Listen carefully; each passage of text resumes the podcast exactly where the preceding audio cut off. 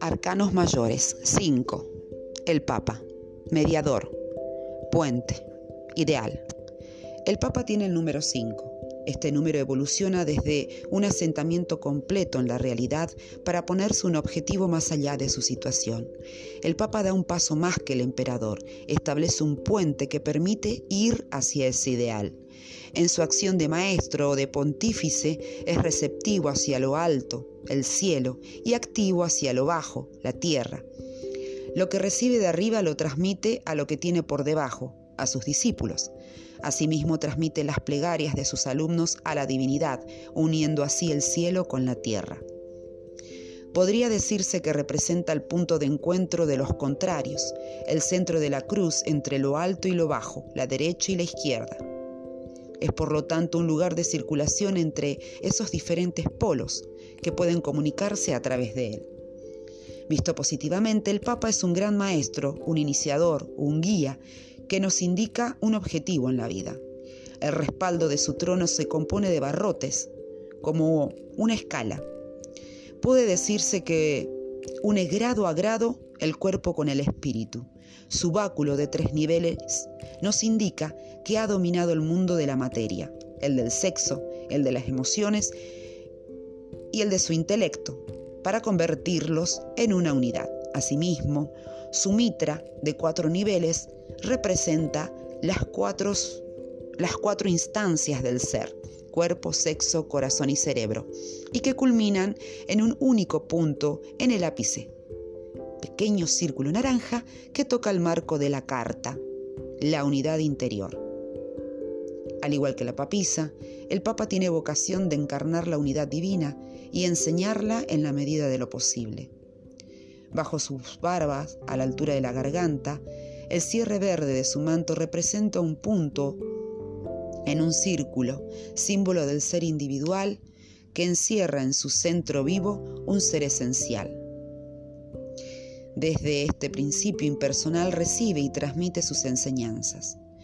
También puede verse en ello la inmensa labor de concentración que el Papa ha tenido que llevar a cabo para llegar a ser lo que es. En cada una de sus manos lleva una cruz señal de su modo de actuar sagrado y desinteresado. La mano que sostiene el báculo es de color azul cielo, como la mano del ermitaño. Se puede ver en esto la señal de una extrema receptividad espiritual en la acción, y si se interpreta este color como un guante, hace una referencia a la tradición religiosa cristiana, en que la mano enguantada del cardenal dejaba de pertenecerle para convertirse en un mero instrumento de la voluntad divina. La otra mano es de color carne y recuerda el papel de conciliador del Papa, mediador de los contrarios.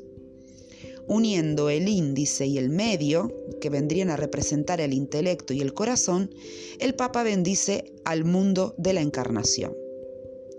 Su cabello blanco está impregnado de pureza, pero las dos cintas rojas nos señalan que se trata de una pureza activa.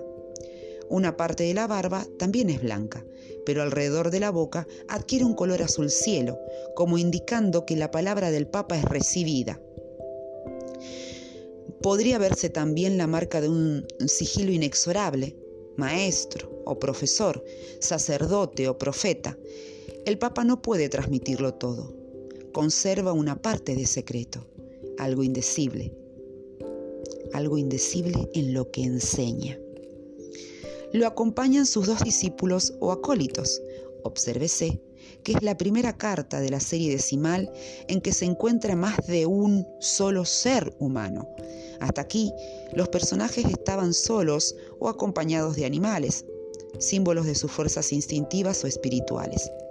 Pero el Papa no existiría sin los discípulos que tienen fe en sus enseñanzas. Estos dos acólitos representan dos posiciones distintas. Se puede observar que el giro de sus cabellos, tonsurados, se invierte de uno a otro.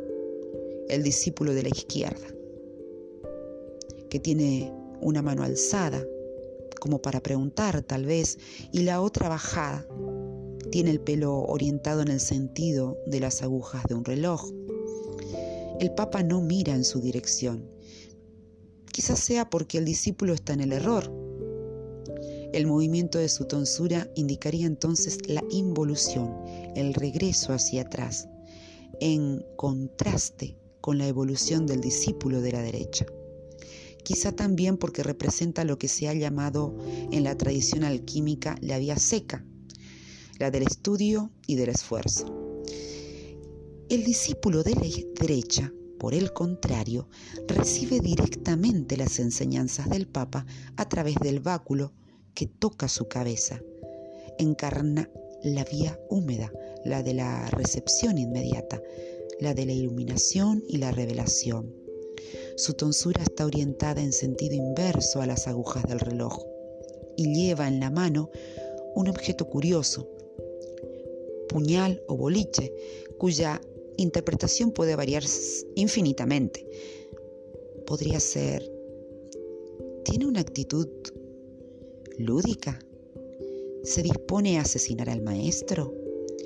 Es un hijo que, impulsado por el complejo Edipo, se dispone a castrar al padre.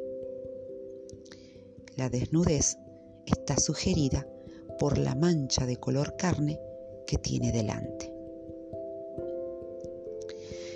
Estas interpretaciones nos llevan a estudiar los aspectos negativos del Papa, del tartufo al gurú ávido de riquezas, pasando por el padre abusivo, el maestro injusto, el hipócrita, el perverso.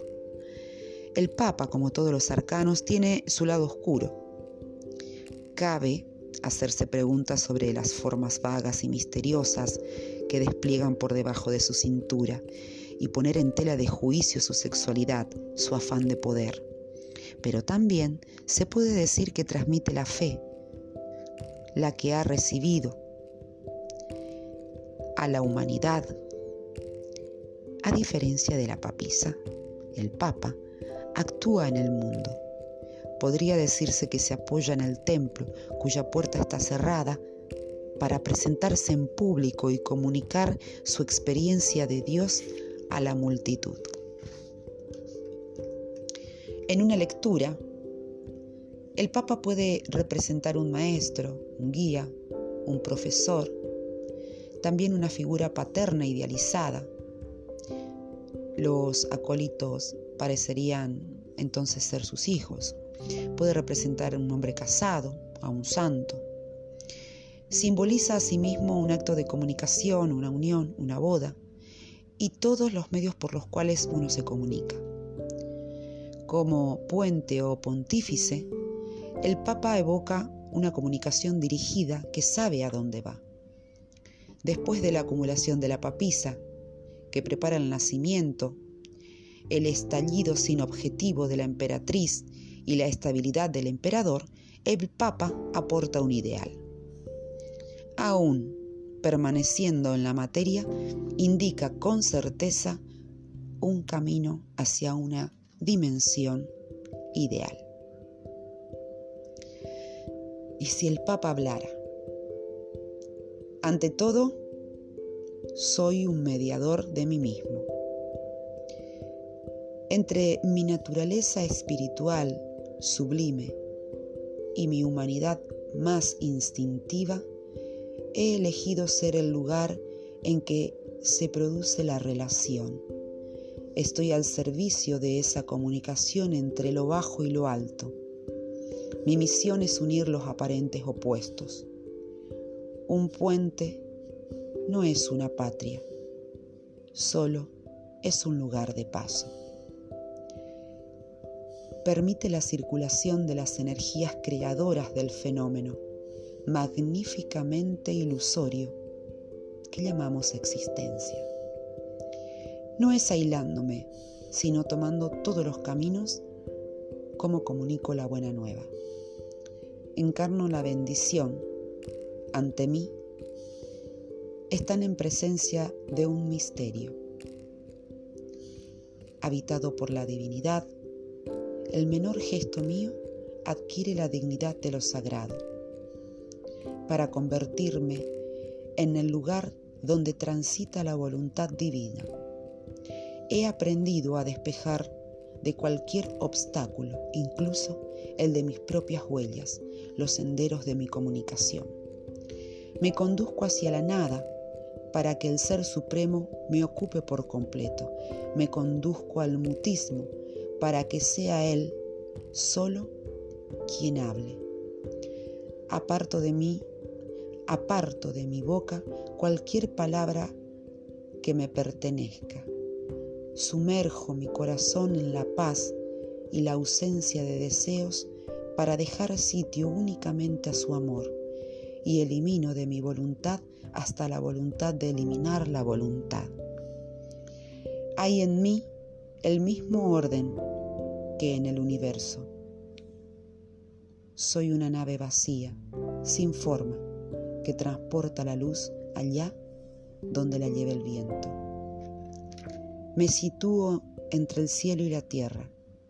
Exhorto a los habitantes de la esperanza a elevarse hasta allí donde no hay límites. A cuanto está arraigado en la materia o en el espíritu, comunico la potencia superior que da vida a lo inanimado. Por mí, la carne asciende hacia el espíritu para estallar en un sublime fuego de artificio. Por mí, el rebaño de energías angélicas desciende hacia el frío de la materia para disolverse en ondas de calor amante. Rechazo toda maldición. Bendigo lo que oigo, bendigo lo que veo, bendigo lo que siento. Llamo al amor, llamo al amor como un ave de dimensiones desmesuradas para que se pose sobre la pequeñez de un corazón. ¿Qué hago con las riñas de familia? ¿Qué hago con sus penas? ¿Qué hago con sus heridas? Las pongo de rodillas a rezar.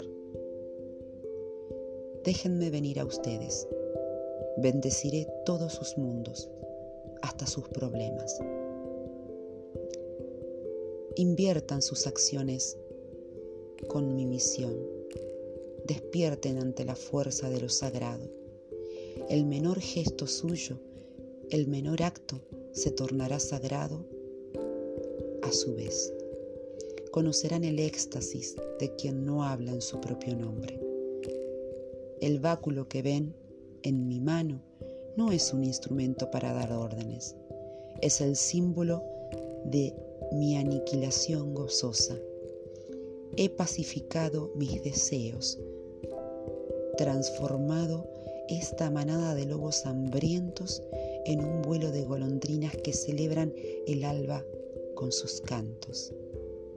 El océano tumultuoso que agitaba mi corazón lo he convertido en un lago de leche serena y dulce como la que emanaba del seno de la Virgen. Quien tenga sed puede venir a beber de mi espíritu. No niego nada a nadie. Soy la puerta que puede ser abierta por todas las llaves. Quien entre en mi alma podrá avanzar hasta el límite extremo del universo, hasta el fin de los tiempos. Soy la última frontera entre las palabras y lo impensable. Entre las interpretaciones tradicionales de esta carta podemos encontrar maestro, profesor, hombre casado, hombre espiritual, boda, unión, sacerdote, gurú sincero falso, tartufo, dogma religioso, unión entre cielo y tierra, mostrar la vía, vínculo, dominio de uno mismo, amplitud de miras, emergencia de un nuevo ideal, todos los medios de comunicación, intermediario, deseo de comunicar, nueva comunicación, revelación de los secretos, el padre frente a sus hijos, guía espiritual, bendición, cuestionamiento sobre la fe y el dogma. Y entre las palabras claves están sabiduría, guiar, comunicación, enseñanza, proyecto, mediador, fe, maestro, ejemplo, puente, casar, poder espiritual, santidad. Gracias.